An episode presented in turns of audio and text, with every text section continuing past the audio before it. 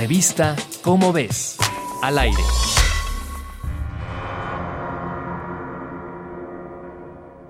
Hasta hace algunos años se tenía la seguridad de que los neandertales se habían extinto, superados por el Homo sapiens. Una teoría posterior sugería que antes de esto algunos Homo sapiens pudieron haber tenido descendencia, y ahora una investigación confirma este supuesto. Un equipo de científicos, coordinado por el Instituto Max Planck de Antropología Evolucionista, encontró en Bacho Quiro, una cueva de Bulgaria, varios fragmentos de huesos de 45.000 años de antigüedad.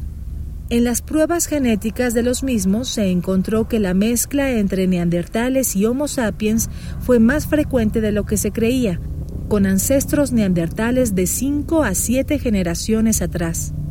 Mientras que algunos genomas humanos actuales tienen cerca de un 2% de ancestros neandertales, los individuos de Bacho Quiro tenían de 3.4 a 3.8%.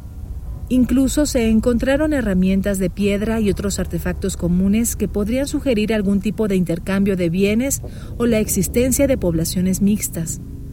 Sin embargo, aún hace falta información para saber qué tipo de interacción había entre estos grupos, pues nada nos asegura que los asentamientos de neandertales y Homo sapiens eran pacíficos, ni tampoco que no lo eran.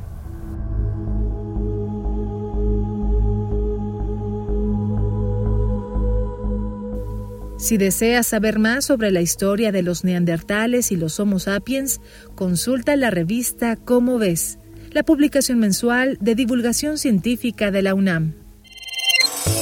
Revista Cómo ves, al aire.